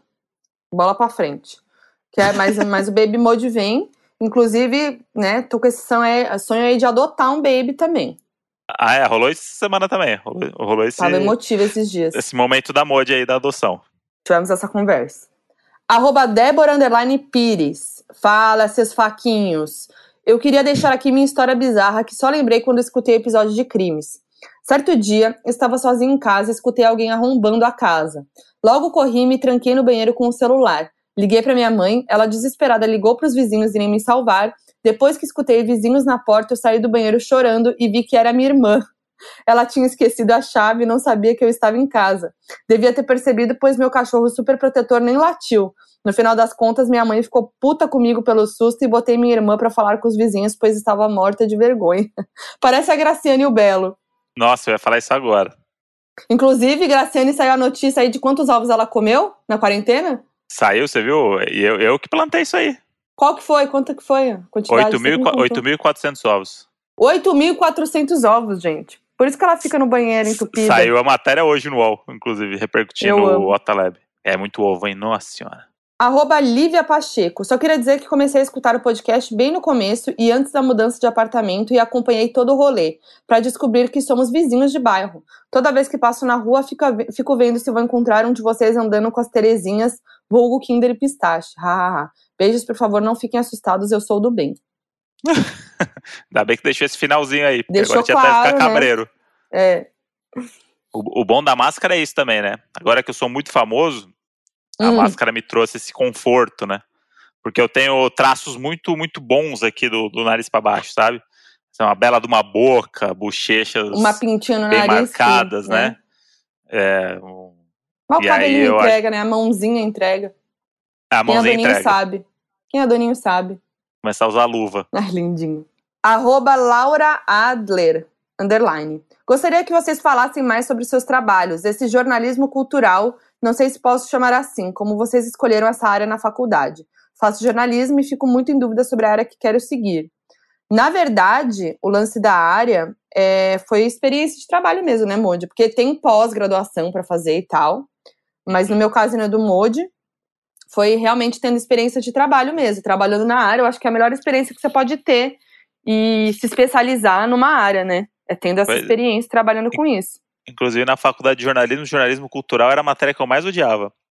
Ah, é? porque, é? porque é, pelo menos na minha faculdade, o que eles acham que é cultural Ah, é. é a outra revista parada. Bravo, sabe? É tipo, ah, É, escrever não existe sobre a arte, o, o pós-moderno nas influências. Tipo, é isso que Exatamente, é não cultural. é E pra- pra- pop, né? é, pra mim, cultura é o Gugu, entendeu? Isso pra mim é cultura. É, exato. Então, acho que o jornalismo cultural tem uma coisa ali, tipo, as pessoas é, críticos de arte, não sei o que. Tipo, é um lado ali que eu odiava, porque é um, um caminho que eu jamais ia seguir. No- então, O negócio da nossa, da nossa faculdade, na nossa época, né? Falando assim, na nossa época era muito. Pelo menos na minha faculdade, né? Mas acho que no geral era assim. Era muito lance do jornalista Chato. ser o chat- chatão no bom sentido, né? Mas, tipo assim, é, mais cabeção mesmo, mais assim, intelectual, mais no sentido de, é, de ser essa coisa do de ter o social e tal. Então, o que era, na minha faculdade, até o que era visto como pop e tal, era meio mal visto. Então, tipo, quando eu comecei a trabalhar na Capricho, as pessoas meio que ficavam, nossa, Capricho, Sim. sabe? Era uma coisa meio, nossa, nada a ver. E, tipo, nada a ver, né? E, e eu acho que hoje isso tá. Talvez nas faculdades também estejam mais. mais- tanto que eu sou sempre chamada pra falar em coisa de faculdade e tal, né? Sim, mas eu acho que tem um, meu deses- um trabalho e tudo desespero das faculdades também, porque a gente tem uma geração agora que é autodidata, né? Então, É. é, eu conheço vários roteiristas que nunca fizeram faculdade, ou que fizeram faculdade de outras coisas, e Uhum. gos- começaram a estudar sobre isso, começaram a fazer e trabalham hoje como roteirista, entendeu? Então, Uhum. acho que jornalismo também. Jornalismo é uma coisa que, dos últimos 10 anos aí, é um negócio que com as redes sociais deu uma virada. O, Exato. jornal, o jornalistão ali que não se reinventou, ele tá fudido. Vai Ficou pra trabalhar na assessoria de imprensa, porque tem moleque de 17 anos, menina de 15 anos que tá fazendo jornalismo, sabe? Tipo, é isso, sabendo usar redes sociais, sabendo chegar nas pessoas da informação. É, hoje em dia tem a galera com um tweet consegue fazer uma parada que um jornal demoraria muito pra fazer, sabe? Então, Uhum, uhum. então, eu acho que, sei lá, eu peguei bem, eu me formei em 2009, né? Então era muito aquela coisa do jornalismo que era tradicional. Rádio, TV e impresso. Era tipo, as três É. formas. Eu não sei como é que é hoje, porque teria que ter uma, por exemplo, Não, uma, uma- Tem que ter uma disciplina que é jornalismo 2.0, jornalismo. Então, mas eu não sei se tá digital. atualizado. Eu participei de uma banca de TCC onde a, a- o tema era jornalismo de entretenimento e a evolução e tal. E aí não tinha meio que é, bibliogra- bibliografia do jornalismo atual no entretenimento, sabe? Uhum. Então, tipo assim, é, isso não tá muito atualizado, sabe? Não tem muito. Eu acho que não tem muito isso no- na faculdade também. Fica até essa dica aí, Modi. Vamos fazer esse livro, vamos lançar aí esse. É, mas, mas também é, Esse é, tem, um, curso. tem um também dos professores cabeçudos aí que também não aceitaram essa onda É, aí e acham que não. atualizar. Isso daí é errado. O certo é aqui, ó. É do jeito que a gente faz aqui, é o, é o lead, é, é linha fina, É aquelas pegar coisas as, que, as referências antigas, né? Que são importantes também, mas precisa atualizar, óbvio. sei lá, os livros que eu mas- lia lá era tudo livro velho. É. Mas também O- é isso, não tem um livro atual que fala sobre esse novo jornalismo. Não tem. É, não tem. Não tem. Então, tipo, é- é, resta ao professor sozinho, né? Ir atrás disso. E é isso. Mas, ó, Moody, tá aí uma lacuna pra gente preencher aí, hein? Ah, estamos com pouca coisa pra fazer. Pouca Vamos, coisa pra fazer. vamos, vamos investir Pra sim. no futuro, de repente. Não, mas eu acho que é, é, ela tá com uma dúvida de que área seguir. Uhum. Eu acho que isso é muito um feeling próprio, é muito difícil, porque é muito o que, que você gosta de falar. Tipo, eu acho que tem que ser o que desperta uma, uma paixão em você mesmo, que te dá. que você quer fazer, te dá tesão de fazer, sabe? Sim. Eu sempre gostei muito de personagens. Tudo que eu fazia na faculdade era com personagem. Então, meu TCC, tipo, apesar de meu TCC, meu TCC era um pouco da área cultural, mas era, era uma mistura das duas coisas. Que, nunca, não sei se eu falei já disso aqui, mas meu TCC era um documentário sobre a formação do clown no- na medicina, que o clown é o palhaço, né? E que, tipo, Doutores da Alegria e tal. Aí eu peguei uma faculdade de, de medicina que tinha, que era a faculdade da minha irmã, foi por isso que eu descobri, que tinha um curso de clown, de formação de clown. Tem toda uma coisa psicológica de você encontrar e tal. E meu documentário foi todo focado nos personagens. Então eu peguei é, um personagem que já era formado em clown, que era minha irmã, inclusive, e uma outra pessoa da, da turma dela, que já eram formados. Em paralelo a isso, eu acompanhei todo o, o curso novo daquele ano, que foi com gente que estava entrando no curso pela primeira vez. Então eu fui acompanhando personagens daquele curso, desenvolvendo o clown, em paralelo os clowns já formados. Então foi muito focado em personagem. E se for, ver, o jornalismo cultural também é isso. Também é uma coisa de personagem, de, de- das personalidades, né? Dos artistas e tal, o lance das entrevistas. Então, qualquer área que eu fosse, eu ia seguir nesse lado. Eu gostava muito da área social também. Então, tipo, se eu fosse fazer matérias sociais, também era sempre isso, buscando personagens e tal. E, mas acabei, por, por experiência assim, de trabalho, indo para a área cultural. Então, acho Não. que é isso, né? E eu não fiz, fiz quatro anos de faculdade e nunca tinha pensado em trabalhar como roteirista. Tipo, eu fiz faculdade para ser jornalista. Na minha cabeça, eu ia ser jornalista esportivo. Olha Tipo, só. é, Esse era meu sonho. Tipo, até quando eu fui conseguir um emprego na Record que deu errado, que quem conhece a história aqui, Uhum. que eu achei que estava empregado, pedi demissão e não tava. E graças a eu não ter conseguido esse emprego na Record, que eu fui para lá no CQC. Então, que aí me trouxe esse, essa- esse olhar do tipo, quero trabalhar com humor, sabe? Eu teria ficado até hoje lá no esporte, podia ter virado cartoloco trabalhando no esporte, Uhum. mas fui para um outro lado meio que porque a vida me levou para esse lado. E aí eu descobri, falei assim, caramba, eu gosto disso, eu gosto de comédia e eu gosto de escrever. Então eu acho que agora eu consigo tocar aqui porque eu tenho um lugar para fazer isso. O meu TCC, por exemplo, era o TCC era um documentário esportivo que era os bastidores da influência da ditadura na seleção da Copa de 70. Uhum. É. E aí, tipo, é outra vibe. E aí, entrevistei Zagallo, Carlos Alberto Torres, Clóvis Rossi, jornalistão, é, tipo, vários jornalistas da época. é, enfim, fizemos, tipo, um puta documentário com uma galera muito foda, tipo, universitário, sabe? Nunca vou esquecer o dia que eu consegui o telefone do Zagallo Hum. com uma amiga do meu pai que trabalhava numa redação de esporte. Falar, ah, é o telefone, mas acho que é da casa dele. Eu falei, beleza. Liguei na casa do Zagalo. o Zagalo atendeu o telefone. E aí eu falei, falei, ó, meu nome é André, tô fazendo um documentário sobre a Copa de 70, os bastidores e tal. Queria fazer uma entrevista. Ele falou assim, pode vir aqui amanhã meio-dia, no Rio de Janeiro. É. E aí a gente foi e tal. E aí, essa coisa eu já vi que eu gostava, entendeu? Essa coisa do bastidor, do É, vamos fazer. a ver com o que você faz hoje É, também. vamos fazer acontecer. Tipo, fomos de carro. Meu pai que filmou, meu pai foi de cinegrafista, porque não, É. não tinha cinegrafista. Falei, pai, é, você eu, vai ter eu, que eu, filmar. gravei, eu gravei meu TCC todo com câmera mini DV. É, então, foi, foi mini DV mesmo. Das fitinhas até hoje. As fitinhas pequenininhas, É. assim, a câmerinha, e eu pegava na faculdade emprestada, que eu podia por causa do TCC. Eu Uhum. editei meu TCC inteiro sozinha, e eu não aparecia no TCC, era um documentário, né? Eu tava só gravando tudo e tal, e junto com uma outra amiga minha. E eu nem imaginava, naquela época, que eu ia aparecer na câmera, um negócio que eu não, nem pensava, que eu não gostava. Eu gostava Uhum. de escrever, meu lance era escrever. Tanto que na Capricha, tipo, o que eu mais amava fazer. E aí eu tive, eu já contei isso aqui também, não vou entrar muito nisso, mas eu tive que fazer vídeo porque eu tinha, era uma obrigação, porque era uma obrigação que eu tinha na, com o meu trabalho na Capricho. E aí que eu fui me descobrindo no vídeo e fui gostando. Então é isso. A gente, muita gente vê a gente, assim, com nossos trabalhos e tal, e acha que a gente sempre quis isso na faculdade, que foi, tipo, simples. Era a gente queria, foi atrás disso e tal, não sei o quê. Não.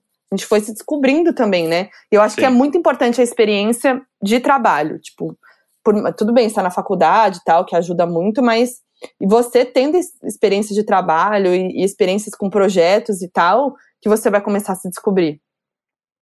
Total. Né? E aí, voltando à história que eu estava contando do Zagalo, quando eu fui, eu, eu, essa coisa de chegar, de ter que conversar com o Zagalo, explicar o que eu ia fazer, de criar um roteiro ali, de deixar o cara à vontade, de, enfim, de conseguir um câmera de última hora, que no caso era meu pai, de ir para o Rio de Janeiro fazer um bate-volta, porque a gente não tinha dinheiro para dormir em nenhum lugar, então eu tinha que ir, gravar e voltar, tipo, de carro. Então, tipo, tudo isso eu falei assim, caramba, isso aqui eu gosto, isso aqui é o tesão mesmo é, do trabalho. Então que coisa que eu fui fazer depois de alguns anos no CQC e tal. E, enfim, aí eu fui me descobrindo meio que sem querer. Então, tipo, então. No, no, meu TCC eu descobri que eu falei assim, putz, eu gosto desse bastidor aqui, hein? Eu gosto dessa coisa de, de criar a parada por trás e tal. E aí, quando eu, eu me formei jornalista, eu vi que eu não queria ser jornalista, eu queria ser roteirista, entendeu? E aí fui, é. por acaso, eu fui entrando nos trabalhos e fui virando roteirista meio que na necessidade dos trabalhos que eu tava. E aí fui me especializando e fui abrindo outras portas e tal. É assim que é. Vamos para a próxima aqui. Arroba Mari Baceto.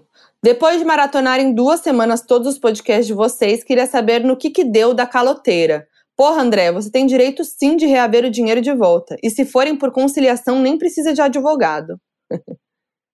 Ela, ela maratonou todos os episódios em duas semanas? Em duas semanas. Peraí, 70 eu, episódios. Deixa eu fazer uma conta rápida aqui.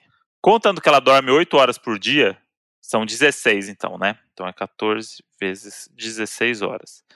Ela tinha 224 horas disponíveis no dia, certo? Nossa. Se a gente hum. pensar que ela tá trabalhando, sei lá, vamos botar que ela trabalha 6 horas por dia, ela tem 140 horas livres na semana. Quantos episódios a gente tem? Esse tem 70, tem, até agora tem 70 que ela ouviu. Ok. Contando que cada um deles tem uma hora e meia, ela gastou, ó, das 140 horas que ela tinha livre nessas duas semanas, contando que ela dorme e trabalha, ela gastou 100 ouvindo a gente. É, tem que pensar que as pessoas fazem as coisas, faxina, lava louça, é, trabalha ouvindo, faz não sei o que ouvindo, aproveita atividades do dia, né? Não é que ela ficou parada ouvindo. Não, tudo bem, mas eu não tô contando hora de lavar louça é. na, que na hora, a hora vaga é a hora que ela lava não, louça. Não, só, só, só, só citando que, né, não é porque... Só tirei que ela não ouviu dormindo, porque não, não ia conseguir, e talvez é. não trabalhando, mas ela pode ter conseguido ouvir trabalhando também. Sim. Você não achou legal a conta? Você... Achei, achei. Ah, tá. Bastante tempo. É uma dedicação. São duas, duas semanas, é muita coisa mesmo. Ah, tá. Porque eu achei que você não achou a conta meio bosta. Não, Moody, é que eu não sou, eu sou burra de conta. Então, pra mim, é só número que você tá, tá falando então aí. Então só bota assim, ó, 140, é um número, certo? Não, já entendi. Já entendi. Cê, pra mim, aí. duas semanas já é não, não, bastante. Esquece duas semanas. Esquece duas semanas. Ah. A pessoa tem 140 horas que ela pode fazer o que ela quiser. Tá. Certo? Ela pegou 100 dessas horas e ouviu só o nosso podcast. É Entendeu? É muita coisa. Uhum. Ela passou mais tempo ouvindo podcast do que vivendo fazendo outras coisas. Com certeza, a Monte conseguiu interpretar. Muito bem. Parece minha mãe. Minha mãe, quando, era, quando eu era criança, tentando me fazer entender as coisas, pegava maçã. A maçã! Corta em quatro! um quarto! É um pedaço da maçã! Gente. Ponto sou, pra sou um beijo, Foquinha de São Paulo. Um beijo. Mua. Mua. E a, sobre a caloteira, que foi o que ela perguntou, né? Que ah, ignorou. como é que tá isso? Nem eu sei. Ah, eu desisti. Foda-se, então. Ah, eu não quero mais ter esse problema na minha vida, não. Ela que. que, que ela que se foda, né? Ela que bota a cabeça no travesseiro lá e sofre e pensa que tá me devendo. Eu tô tranquilo. Nossa, é tô... meu sonho encontrar essa menina um dia na rua. Tô tranquilo, tô trabalhando. Aí eu vou ficar, eu vou mandar mensagem. Aí eu, ela vai mandar áudio. Aí eu fico mal de ouvir áudio dela, eu não quero abrir. Ah, é um, toma no cu, eu fico é um, muito puto. Aí é um áudio meio triste, que parece que ela tá sofrendo muito. Eu assim, meu sonho era expor ela, meu sonho. Meu sonho, quero... fica aqui registrado que meu sonho era expor ela. Eu Mas eu que... gosto que tem gente que sabe, né? Tem uma vez que. Ah, é verdade. Uma vez que uma pessoa veio falar comigo perguntou: Ah, é, a caloteira é a fulana? Eu falei, poxa vida, muito bem. Ah, porque percebi umas coisas aí dela que acho que faz sentido com a mesma pessoa. Então, meu anjo, a máscara cai. A Eu- máscara na cai. real, eu acho que já chegou nela isso. Ela deve estar com completamente certeza, espero que tenha chegado. É, então. Deixa Pessoa ela. ruim, pessoa Tô ruim. trabalhando, tá dando tudo certo. Enfim, vamos lá. Arroba Natipulso. Oi, doninhos do meu coração. Uma coisa que eu nunca entendi, talvez por ser uma pisciana um pouco distraída, mas a gente releva. A gostosona do arroz birubiru teve um trelelê com o André ou foi só no motel pra comer o arroz? Teve o trelelê, foi até o final, né, Mude? Teve, teve trelelê. Prime- primeiro se alimentou. Barriguinha cheia. Ah, buchinho cheio, aí dá aqueles 10 minutinhos, né? Dá um. Ah. 10 minutinhos, senão passa vergonha, né? Comer um arrozão birubiru. Aí Tem que esperar nunca 10 vi isso, minutinhos eu ali. nunca vi isso. Ir no motel comer, comer primeiro antes de transar. Ah, nem eu. mas Geralmente é o oposto. Talvez o erro tenha sido meu de falar, quero ir jantar, né? Ela falou assim, então beleza, então vou. Primeiro a gente Eu faz amei ela, pediu. eu amei ela, porque é isso, eu tenho raiva que relacionamentos heterossexuais, ger- geralmente é assim, né? Uhum, Às vezes você tá lá, você quer transar, né? Aí o cara cheio de dedos. Sim. Aí, ai, não, vamos jantar, não sei o quê. Aí você, caralho. Aí ela foi lá e te levou pro motel pra jantar. Eu amei essa mulher. É, mas o mais legal é que ela não me contou, né? Não, Tipo, então, foi tudo. É, tipo, não, você quer Tudo. jantar? Tem um lugar ótimo. Beleza, vamos lá. Desce eu aí. amo essa história, Tá gente. Eu amo essa história, é perfeita. Achei bonitinho isso aqui. Arroba thaisdomingue.s. Ela quer saber como eu fico quando eu tô apaixonada, porque ela disse assim: Hoje eu tirei foto do céu e mandei pra ela falando: Esse céu tá tão lindo que vou chamar ele de Adri. Minhas amigas héteros não entendem. Gente, eu, eu faço isso também com o Modi, né? Vai, mas, mas, não, mas não é uma coisa mais poética. A gente vai ser- é sempre mais É, pro lado da não- graça. É do tipo. Ela vai ver alguma coisa, um post, alguma coisa que ela vai lembrar de mim, vai dar um print e me mandar com uma carinha de coração. É tipo isso, assim. É. Não, mas eu falo, tipo, que o Modi é o pedacinho de céu, é o pedacinho do Ah, sim. chão. É Aham. o molde é, é, a- é um bolinho de arroz, o molde é um bolinho de queijo, o molde é um. É isso aí. Eu vou dando esses apelidos. Eu tiro a foto do negócio e falo assim, parece o Mode. É. Isso, Bichinho, uma coisinha um bem bonitinha. Um porquinho da Índia deitado dormindo. Aí ela pega assim, ah, nossa, é o molde. parece o Mode e manda pra mim. É isso, essa é Ah, a isso é uma forma de amor. É um Isso, mostrar que total. tá apaixonado. Só que a gente não é um tipo, quentinho. nossa, olha esse. Olhei aqui pro céu e não sei o que, tipo, seria uma Não, piada não é no nosso poético. caso.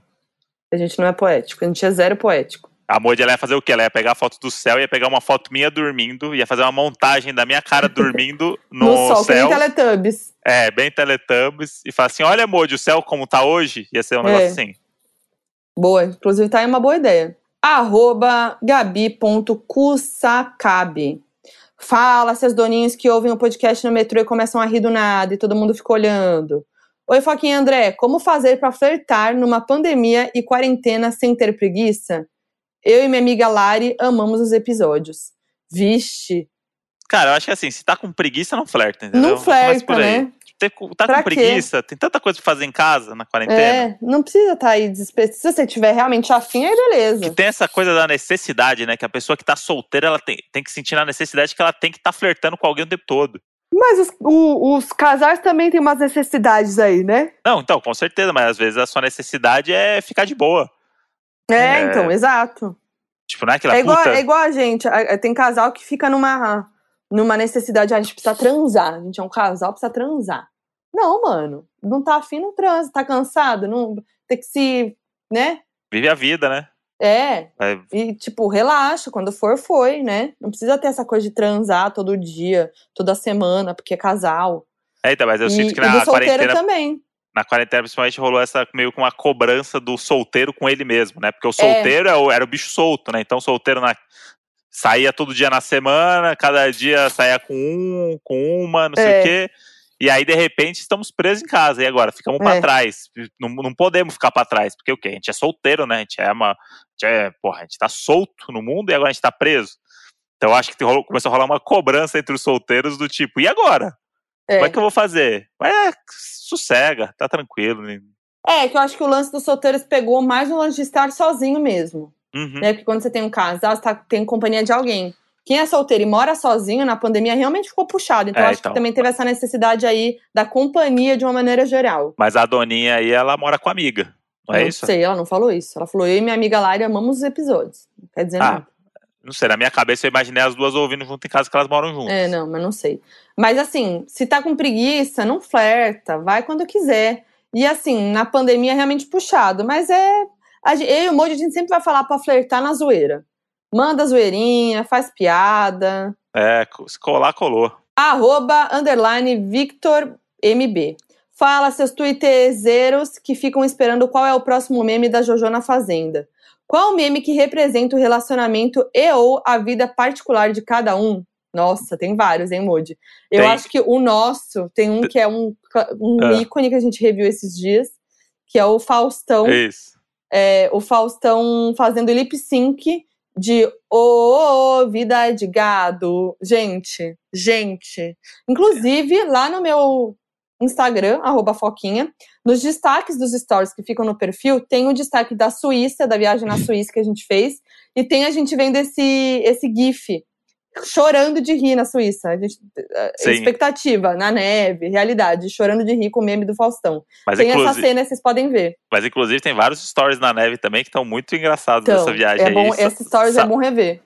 É, estive na Suíça, né? Não sei se, se todo Ah. mundo sabe, mas estive na Suíça. Não, mas vamos falar do meme. Eu amo Tá. esse meme do Faustão. Esse meme é um meme que marcou a gente, da gente rir muito junto, né? Mas tem vários outros que a gente gosta muito e fica né, sempre trazendo de volta. Me ajuda a lembrar.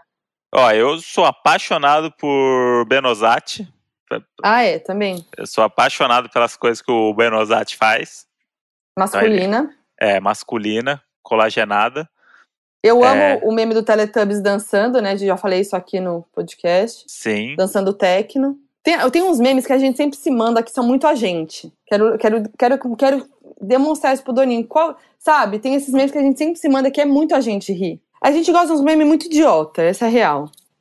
É, eu sou. Eu, eu- o meu perfil preferido no, no Twitter e no Instagram é o rolê aleatório. Rolê aleatório, eu também amo. é Então, nosso tipo de tudo meme. que, tudo que sai lá, eu, eu às vezes a gente deita na cama lá, Foquinha, olha, eu tô, tipo, mijando de rir, só vendo dou. a timeline do rolê aleatório, porque pra mim ali são grandes momentos que representam a cultura popular brasileira. Então, Sim, eu também amo. qualquer coisa que tem o brasileiro true mesmo, pra mim é isso. Isso, Eu, é eu- isso, Moody. eu preciso ver o brasileiro sendo brasileiro. Então, Aquela coisa que é This represents Brazil more than soccer and isso, É o pra nosso mim tipo é de isso. meme. Pra É mim um, também. é um cara respondendo um repórter de um jeito, é um, é um, casal dançando num boteco enquanto tá tendo um assalto. Pra mim é É essas, co- o. essas coisas. É aquele. Qual que é aquele lá que. É o Peixeira, o Peixeira pra mim é isso. O Peixeira é uma entrevista que tá rolando, o cara tomou uma facada, o repórter vai brincar e ameaçar dando uma facada nele ele desvia. Fala, ô Peixeira! Sim, o Pra Peixeira. mim é isso que eu aí, tipo, é- dizer. pra mim é esse tipo de meme, assim, é o Brasil, Brasil true mesmo, o Brasil raiz ali do. Me faz feliz. Arroba Júlia Hileno. Vou aproveitar esse FAQ para contar a história de quando vi vocês dois pessoalmente pela primeira vez. Eita. Foi no show do João, em setembro de 2018. Estava eu subindo as escadas do Cine e vocês descendo. Parei para tietar a Foquinha e vi o André junto. Então falei, eu chipo muito os dois. Pois o André olhou para mim e falou, mentira, sabe nem meu nome. Eu só tô a cara falar mesmo. Aí ela disse, na hora eu fiquei super sem graça e não falei nada, apesar de saber o nome dele, fiquei sentida. Hoje em dia tá superado e eu gosto do André tanto quanto gosto da Foquinha. Olha só você desdenhando uma doninha antes de ser doninha, porque não tinha Donos da Razão ainda em 2018. Justamente Olha por, só. isso, justamente por isso que eu falei que não sabia meu nome. Mentira, né? Eu imagino essa cena, o André falando, mentira, sabe nem meu nome e sai andando. Aham. Olha que grosso. Não, mas é, mas é, uma, é uma grosseria fofa, era só um. É que não, você foi- não é foi, assim, né? não foi a nesse, não foi nesse tom, provavelmente. Assim, eu fiz Claro em tom de não. piada e ela deve ter dado risada e ficou meio que sem graça, porque Realmente sabia quem era você. é, ele não queria jogar Eu isso na amei. minha cara e tal. Mas foi, foi em 2018 esse show do João aí? 2018, show ah, do não, João. Cine Joia, Uhum. né? É porque a, É. gente foi, a gente foi num show do João no áudio, não teve? Que foi mais recente esse. Teve, teve. É, aquele a que tava uma fila um. na rua e tal, não sei o que. Não foi Foi. 2018. Foi, foi depois. Ano Foi depois, passado, eu talvez. Tá. Me perdoa aí, gente, se eu, se eu às vezes falo isso, mas eu. É que é o jeitinho do Moody, mas é que ele é só irônico mesmo. Mas, Mas é que em é... 2018, por exemplo, não tinha podcast, né? Então, tipo, eu, Então, é claro, as pessoas falando. não me conhecem pra mim na minha cabeça. Eu Não, mas quem me seguia, assim, true, sabia quem era você, já. Porque eu te mostrava, você já aparecia. Ah, sim. Por, por isso que eu falei, não sabe meu nome. Já viu foto. Ah, até parece. Arroba Luísa Reis, R. Não é pergunta nem nada, mas André tá brabo na sua torcida pro People's Choice Awards. Só com a força do pensamento já eliminou duas grandes concorrentes. Tô sentindo que o prêmio vem, Foquinha. Pois é, gente, aconteceu isso, a gente recebeu muitas mensagens de doninhos falando: Foquinha, cuidado! Porque não pode fazer. Nós, concorrentes do People's Choice Awards, não podemos puxar mutirão. E nem oferecer coisas em troca. A gente não pode oferecer coisa em troca do voto. E parece que aconteceu isso com a Rafa Kalimann e com a Bianca Boca Rosa, e elas foram eliminadas. Ou seja, né, a competição tá menor agora. Mas é isso, muita gente ficou tensa, tipo, ai meu Deus, achando que não podia ter um mutirão de jeito nenhum. Não, mas os fãs, seguidores podem fazer. Eu não posso, entendeu? Mas aí é com vocês, entendeu? Fica aí essa, é, essa deixa aí para vocês votarem. Tá lá no People's Choice Awards o site. São 25 votos por conta, por e-mail. Então você pode criar várias contas, aquelas que já. é, e aí você vota no site e também no Twitter, também limitado a 25 votos por perfil, com a hashtag Foquinha, hashtag PCAs e hashtag Influenciador Brasil. E no Boa. site do People's Choice Awards 2020, é a categoria Influenciador do Ano Brasil 2020. Conto com vocês. Um beijo para os foquináticos. Hum. Ah. Arroba Lana Gabriel. Fala, suas maritaquinha faladeira. Eu não tenho uma pergunta, mas queria dizer que, assim como a Foquinha, eu tenho meu palestrinho em casa, amores. Meu namorado, Bruno, do nada engata num assunto e ele vai. Só vai indo. Quando vê, ele nem ele mesmo lembra do, que ele, do porquê ele começou tudo. Agora ele tem iniciado suas palestras com: Eu fico chocado em como a gente perdeu a humanidade, ou algum derivado. Ah, eu amo o Mo de palestrinha. Volta palestrinha. Beijos, amo vocês. E eu pedi para ela mandar um, um áudio do Bruno palestrinha, mas ainda não mandou. Então vamos ver se vem aí, se vem aí em breve. E aí eu acho que com essa deixa a gente pode assim pedir pro palestrinha aparecer, não? Será que tá na hora? Será que eu esse acho. é o momento? Eu acho que sim. Porque o que, que é a hora, né, Se a gente for pensar, né? A hora é um conjunto de 60 minutos, certo? Hum. Pega uma hora e divide por 60. Ok? Quantas horas tem seu dia? 42. Se você for viver a sua vida como se fosse o último minuto dele, você tem 60 possibilidades de viver em apenas uma hora.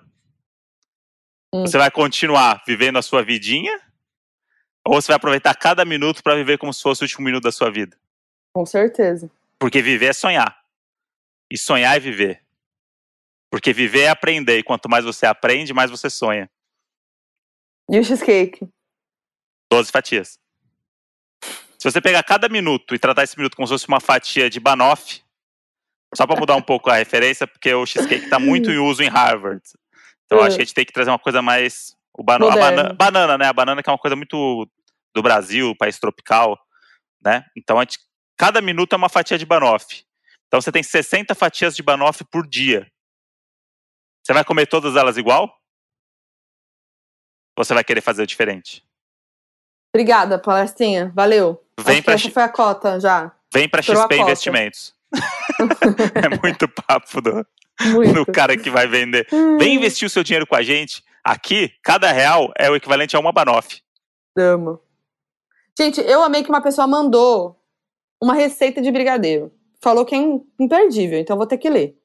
Carol, dois L's, dois O's, A, Amas, dois S's. Fala, seus docinhos de aniversário. Já que o André falou que podia, vai aí minha receita de brigadeiro, que é tudo. Dizem por aí que quem experimenta não faz de outro jeito. Ingredientes. Anotem, hein? Uma lata ou caixa de leite condensado. Pode ser qualquer um, não precisa ser da mulher com um balde na cabeça.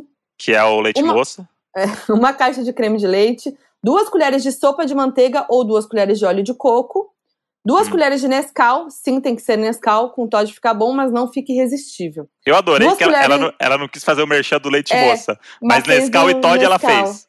É. Duas colheres de chocolate em pó, 50%. Aqui achei a diferença. Vem aqui com o Nescau e vem com 50%. Hum. Né?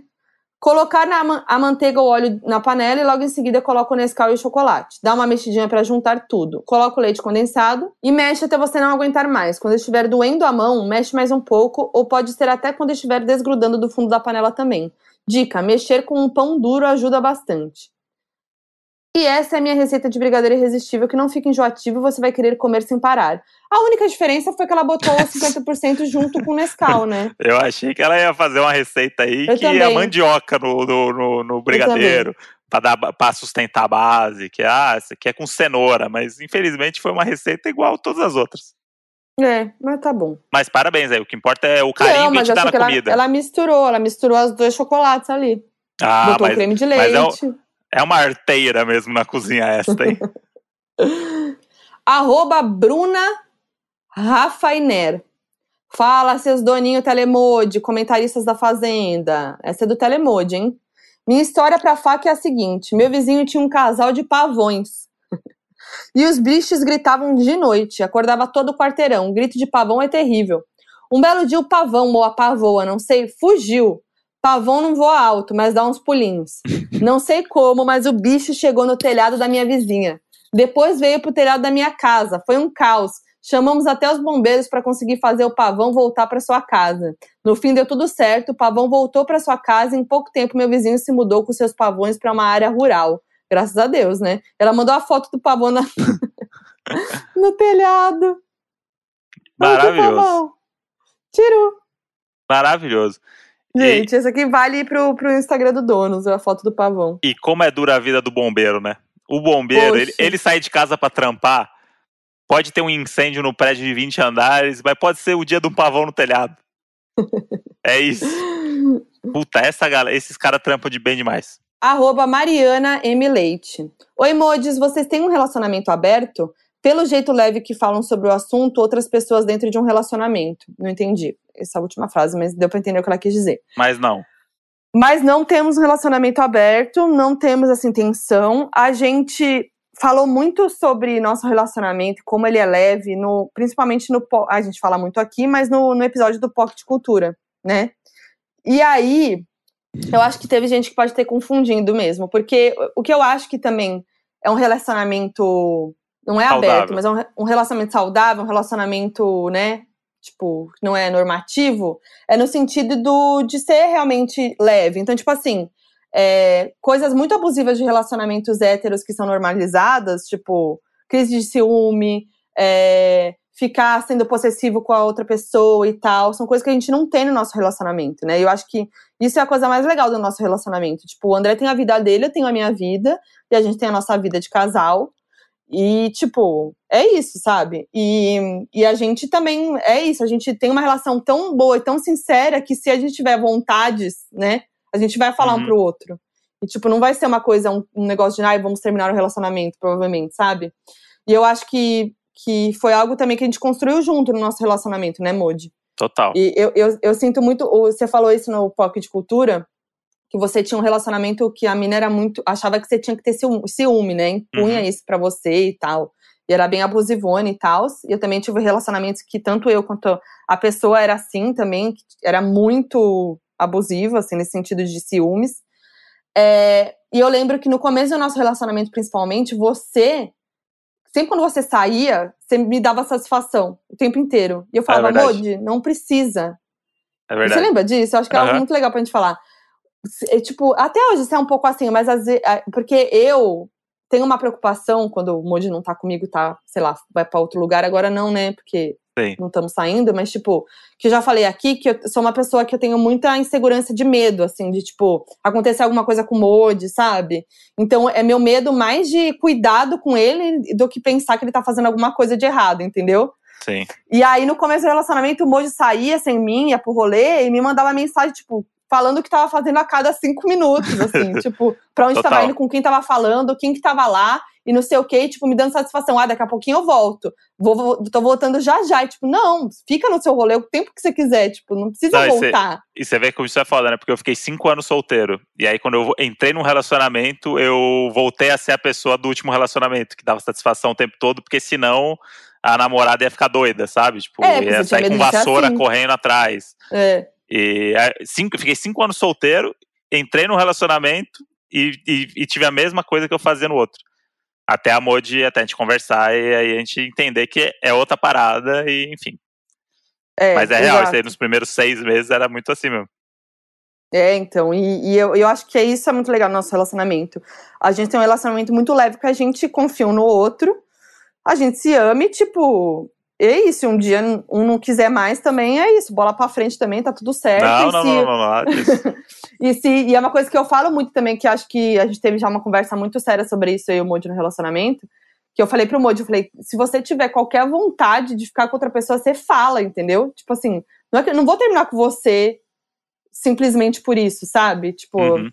acontece também, entendeu? Então, se você tiver vontade de ficar com outra pessoa, eu quero que você me fale, não que você esconda isso de mim. Porque eu, pra mim a mentira é a pior coisa. Sim. Ficar mentindo ou passando por cima de alguma coisa, ignorando vontade que você tem.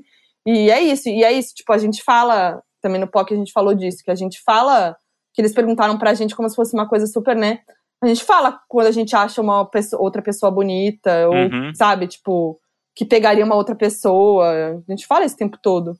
Total. E tá tudo bem, entendeu? Então, eu acho que isso faz o relacionamento ser muito saudável e eu acho isso muito bom. Mas Como- a gente não tem. Isso não significa que a gente tem, que a gente fica com outras pessoas e não, não tem. Isso nunca aconteceu. Nada disso. A Mas. Modi, on- a ontem leu esse fac, ela tava É. pegando os facs e falou assim: Modi, na essa, pergu- olha essa pergunta aqui, ó. Pergunta se a gente tem relacionamento aberto. Eu já olhei e falei assim: não, É, todo bonitinho. nada Porque eu acho disso. que eu sou uma pessoa mais aberta a esse tipo de coisa que o Modi. Acho que sim. Eu, tipo, eu, eu, eu consigo imaginar que isso possa acontecer uma- algum dia. Porque eu não sei, eu tenho minhas dúvidas sobre. é, isso é uma coisa que a gente pode conversar em outro episódio. que é uma coisa que é muito, muito, que é muito interessante, eu acho, de discutir. E que é, é, é coisa que dá pra gente falar muito tempo. Mas eu tenho minhas dúvidas sobre o relacionamento 100% monogâmico, pra sempre. Uhum. Entendeu? Eu não sei. A gente vai viver pra sempre assim? Não sei. Você vai Vai. cansar uma hora e não quer dizer que. Não quer dizer que a gente não se ame mais. Entendeu? Então, tipo, Não, sei sim, lá. sim, sim. Eu, Eu, entendo, eu, sou, eu sou aberta a essa- isso. Não, não quero isso agora, não imagina porque, tipo, tô bem desse jeito, mas também não acho que é o fim do mundo, entendeu? E é isso, gente. Tem muito FAQ legal, muita coisa que vocês mandaram aqui, muitas histórias. E a gente promete que não que vai tentar sempre fazer o FAQ como sempre. Então é isso, né, Modi? Acho que a gente conseguiu se redimir de não ter feito fac no último episódio. Os doninhos, mais uma vez, não decepcionaram.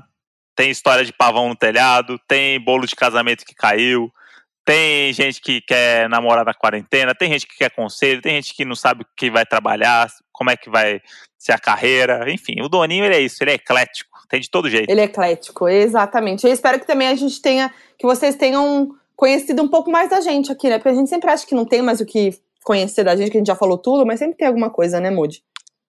Com certeza, e, e pede pra eu mandar mais beijo pra vocês e o nome da cidade. Que eu gostei Isso. muito de, de ser o Rodrigo Faro por um dia. Moody ama. E é isso, meus anjos. Estamos nas redes sociais, arroba Donos da Razão Podcast no Instagram. Vai lá, comenta muito. O que que vai ser a palavra de hoje, Moody? A palavra de hoje é pavão. Pavão. E também conta lá quem que vocês querem no episódio 100 ou quem vocês acham que a gente tá pensando que quer chamar aqui. A gente também tem o grupo Doninhos da Razão no Facebook e o Telemode dos Doninhos, que é, tem o link lá no, no Facebook também, se você quiser. E é isso, eu sou a Foquinha em todas as redes sociais. Eu sou o André Brant no Twitter e Brant André no Instagram. E votem em mim no People Choice Awards, hein? É vai nóis. votar, vai votar. Um grande beijo pra vocês e Ah, até o a link próxima. tá na descrição, o link tá na descrição. Isso, vota, vota bastante. Falou! Esse programa é uma produção da Ralph Def. Produtor executivo Gus Lanzetta. Gerente de projeto Lídia Roncone. Produção e gravação Nicole Carça. Edição Henrique Machado.